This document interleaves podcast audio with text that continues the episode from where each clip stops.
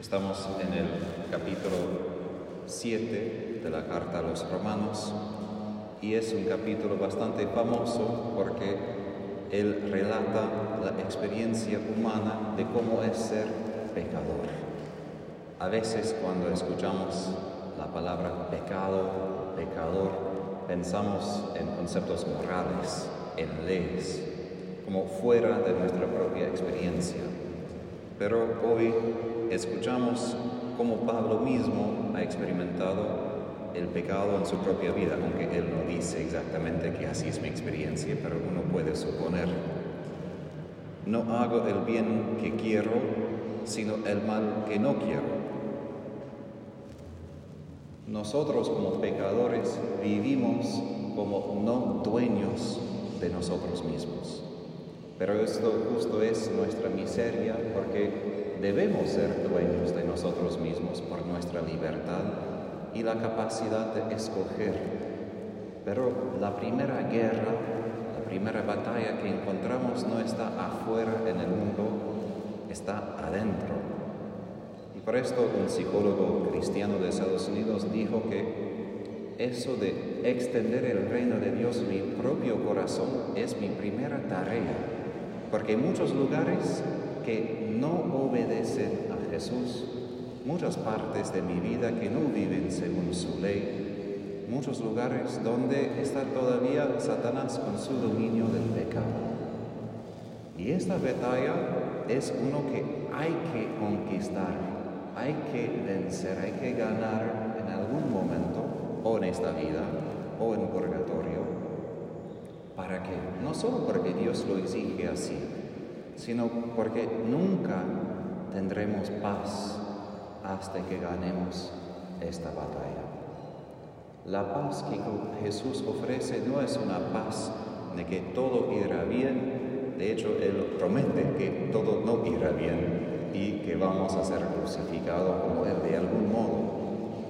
Pero lo que Jesús sí ofrece es una paz interior es la capacidad de decir, quiero seguir a Él, a la ley de Dios, a su voluntad y nada más. Y aunque nosotros sabemos esto en la mente, muchas veces esa experiencia de ser íntegro, completo, de que toda mi persona quiere lo que Dios quiere, sin que haya partes que digan, pero, pero, pero, esto es una experiencia que tenía Jesús, María, y eso es lo que ellos quieren también para nosotros, es esta paz. Y por eso los santos dicen que solo encontramos paz en la voluntad de Dios. No simplemente porque Dios lo decidió así, sino que cuando vivimos en su voluntad, no hay esta oposición de diversos deseos esa división. Ayer Jesús habló sobre esa división entre diferentes personas y hoy San Pablo apunta de que esa división empieza en el propio corazón. El Padre, hablando a Santa Catalina de Siena en el diálogo, dijo que para perseverar en la vida cristiana y llegar al cielo, uno no puede vivir dividido y él mencionó, según la antropología cristiana, las tres facultades, el intelecto, la voluntad y las emociones, las pasiones. Y el Padre dijo que si uno vive con dos, para mí, pero uno todavía no está según mi ley, entonces no vamos a poder, porque siempre un peso muerto eso quiere decir que en la mente quizás sí queremos y la voluntad decimos, bueno, lo voy a escoger. Y las emociones, no quiero nada que ver con nada de esto. Por esto recuerdo que en mi noviciado, mi maestro noviciado dijo que hacer que mis emociones sean virtuosas, esto es la tarea principal de la santidad. Porque Claro que sabemos lo que debemos hacer. Y claro que tenemos una voluntad para escogerlo. Pero si fue tan difícil, ¿por qué no? Somos todos santos y perfectos.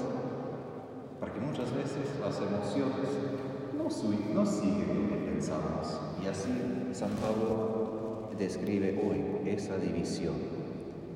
Y eso de que todo nuestro ser tiende hacia Dios exige tiempo, paciencia y más que todo confianza en Jesús, porque como Pablo dice al fin, ¿quién podrá librarme de este cuerpo que me lleva a la muerte?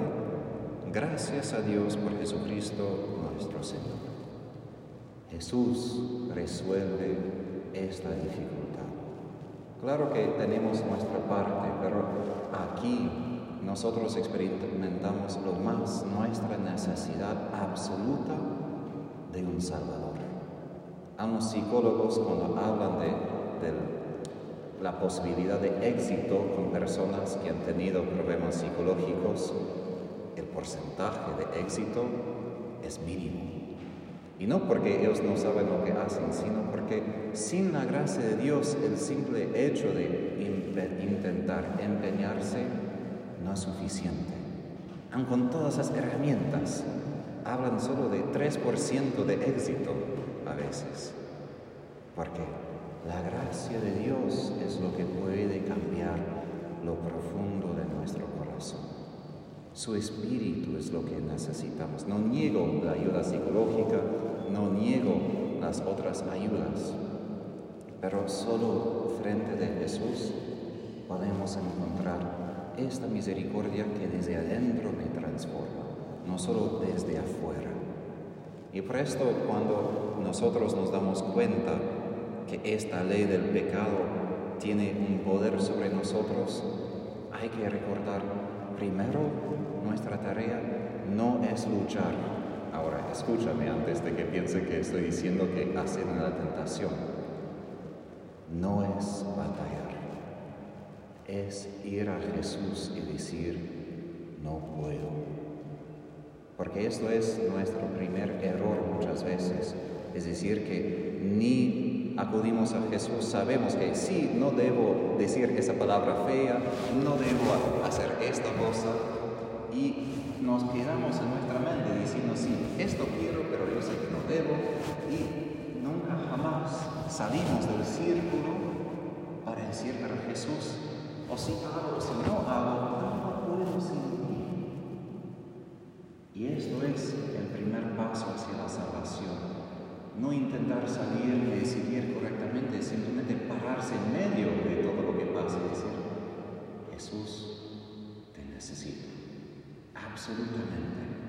Ni puedo batallar sin ti. Y por eso decir el nombre de Jesús es no solo una cosa de emoción, porque en su nombre hay poder. Y aun sin un momento, si estamos en trabajo, si estamos ocupados, aun la mente o bajo, susurrando, decir el nombre de Jesús nos ayuda a ponernos en contacto con Él. Y esto creo fue lo que dio también el poder a San Juan Pablo II, hablando de Él como el santo de hoy.